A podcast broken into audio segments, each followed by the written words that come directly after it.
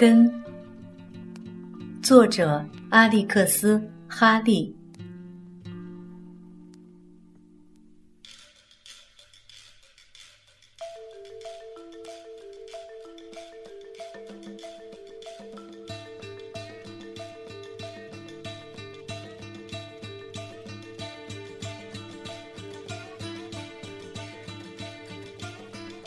第四章。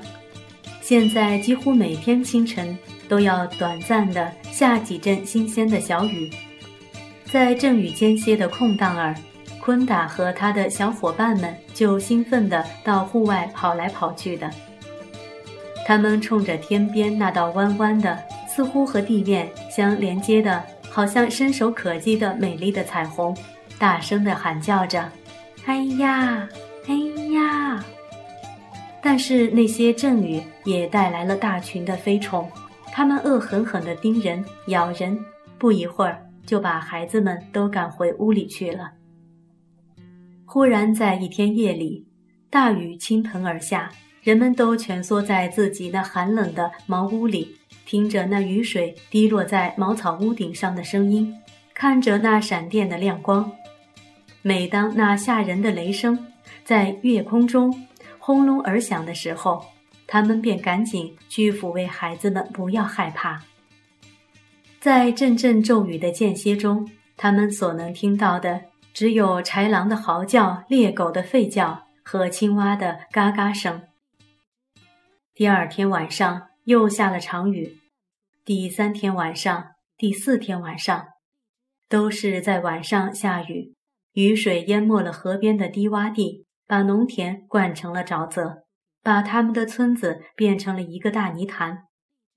可是每天早饭之前，所有的农民们仍费力地穿过泥塘，到朱福瑞村中那个小小的清真寺里去祈求真主赐予更多的雨水，因为只有充足的水分深深地渗入土壤之中，才能维持住生命。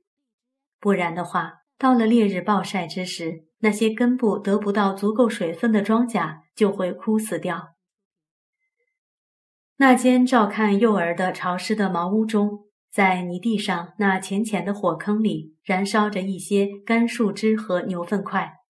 屋内光线昏暗，凉意袭人。尼奥博托老奶奶向昆达和其他孩子讲述着过去那些因雨水不足造成饥饿困境的可怕岁月。不管事情多么糟糕，尼奥博托老奶奶总忘不了曾有过的最糟糕的事情。他对孩子们讲道：“有一次，在连续下了两天大雨之后，炎热的日子立刻就来临了。尽管人们一个劲地祈求真主，不停地跳祖传的求雨舞，并且每天都献祭上两头山羊和一头小公牛，但是。”地里所有的庄稼仍陆续干枯死了。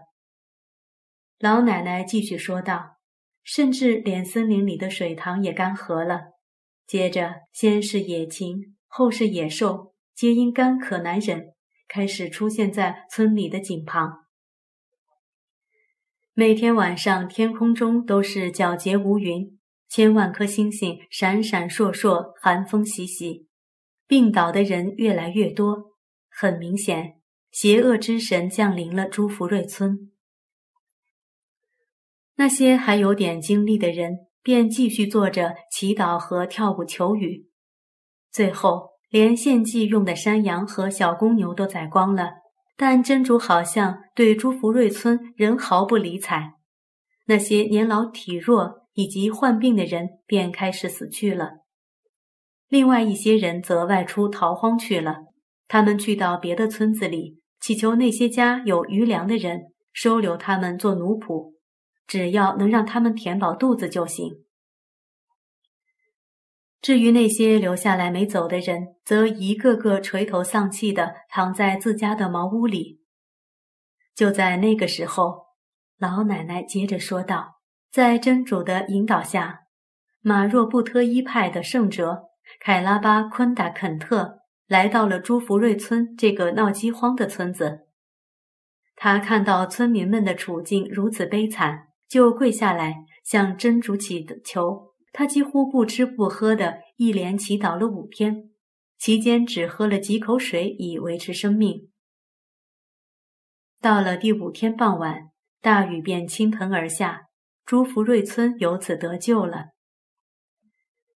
老奶奶的故事讲完之后，其他孩子便都对昆达产生了新的敬慕之意，因为他拥有其高贵的祖父，即昆达的祖母雅尼莎的丈夫的名字。即使在这之前，昆达也看到过其他孩子的父母恭恭敬敬地对待雅尼莎的态度，他感到自己的奶奶是一个举足轻重的妇女。就像尼奥伯托老奶奶一样，现在几乎每天晚上大雨都滂沱而下。昆达和别的孩子开始看到大人们都趟着身及脚踝，甚至没到膝盖的泥水，在村里不停地走动。他们甚至还划着小船各处走动。昆达曾听到冰沙对奥莫若说：“稻田都给上涨的河水淹没了。”那些孩子的父亲们虽然又冻又饿，但仍然几乎每天都把宝贵的山羊和小公牛献祭给真主。他们修补漏雨的屋顶，用柱子支撑起塌陷的茅屋，祈求真主保佑他们能贮存起日渐缺乏的稻米和苞谷，使他们能得以维持到收获季节。昆达和其他孩子皆因年幼。倒并不怎么在乎饿肚子，他们的精力更多的集中于泥中的玩耍、摔跤，光着屁股跑来跑去。但他们也渴望着再看到阳光普照，因而他们也会向着灰蓝色的天空挥手，并且像他们曾目睹大人们所做的那样，高声喊道：“照耀吧，太阳！我将为你宰一头山羊。”拯救生命的雨水使一切生物焕发了生机，变得葱郁茂盛。到处是虫鸡鸟鸣的声音，树木和花草也都绽开了芬芳的花朵。脚下赤褐色的粘土每天早晨都新铺上了一层由头天晚上被雨水打落下来的色彩鲜艳的花瓣和绿叶织成的地毯。可是，尽管大自然如此生机盎然，朱福瑞村的村民们中却仍然瘟疫横行，因为那些正在茁壮生长着的农作物还不成熟，还不能用来使用。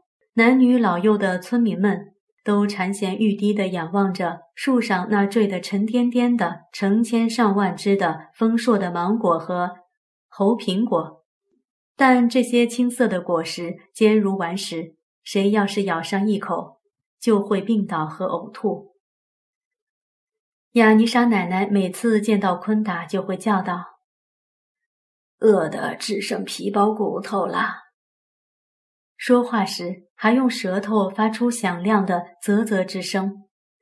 实际上，亚尼莎奶奶几乎和她一样瘦，因为朱福瑞村的第一间贮藏室。现在都已没有一粒粮食可吃了，村里仅剩的那几头没有吃掉或没有拿去献祭的牛羊和那几只鸡，还必须保留着，还必须喂养它们，否则来年就再也没有什么牛犊、小羊和小鸡了。所以人们只得开始吃鼠类动物和草根树叶了。他们在村里村外搜挖。只要太阳一出来，他们就出发，一直搜挖到太阳落山。男人们如果还是像他们在其他季节里常做的那样，深入森林中去捕猎，他们便再也没有力气把猎物拖回村子里来了。部落的戒律是禁止曼西哥人吃那些为数众多的猴子和狒狒的，也不允许他们去碰那些散布在各处的鸡蛋。或是那些数不清的被曼西哥人看作是有毒的肥硕的绿色牛蛙。作为虔诚的穆斯林，他们是宁可饿死也不愿去吃野猪肉的。那些野猪则时常成群地窜进村子里，哼哼着，用鼻子到处拱土。很久以来，鹤总是把巢建在村子里的爪哇木棉树的树顶上的。当幼鹤孵化出来以后，大鹤就飞来飞去的，把他们刚从河里抓获的鱼带回来喂哺幼鹤。村里的老奶奶们和孩子们则瞅准了时机，赶忙跑到树下，高声呐喊，用小树枝和石块对准树顶上的鹤巢猛掷。在一阵喧嚣的吵闹声中，幼鹤往往无法用嘴接到鱼，于是使鱼掉不到鹤巢里，而是从高大浓密的树叶簇中跌落下来，掉到了地上。孩子们便会立刻上前去抢那条鱼，于是某个人家的晚饭桌上便可以有一顿丰盛的晚餐了。如果孩子们向上掷掷的石块碰巧击中了一只笨拙的、翅膀不灵活的幼鹤，有时候它就会从高处的巢中同鱼一起掉到地上来，非死即伤。碰到这种情形，那天晚上就会有几户人家喝上鹤肉汤了。不过，像这样的晚餐是并不多见的。每到了晚上。各家各户便会聚集在自家的茅屋里，把各自找到的不管是什么东西都汇集起来。如果他们幸运的话，或许会有一只地老鼠，或一把大旗草什么的，煮上一锅汤喝，里面再撒上许多辣椒和香料，以增添美味。不过这样的食物只能填充一下肚子，毫无营养价值。因此，朱福瑞村的村民们还是开始一个个死去了。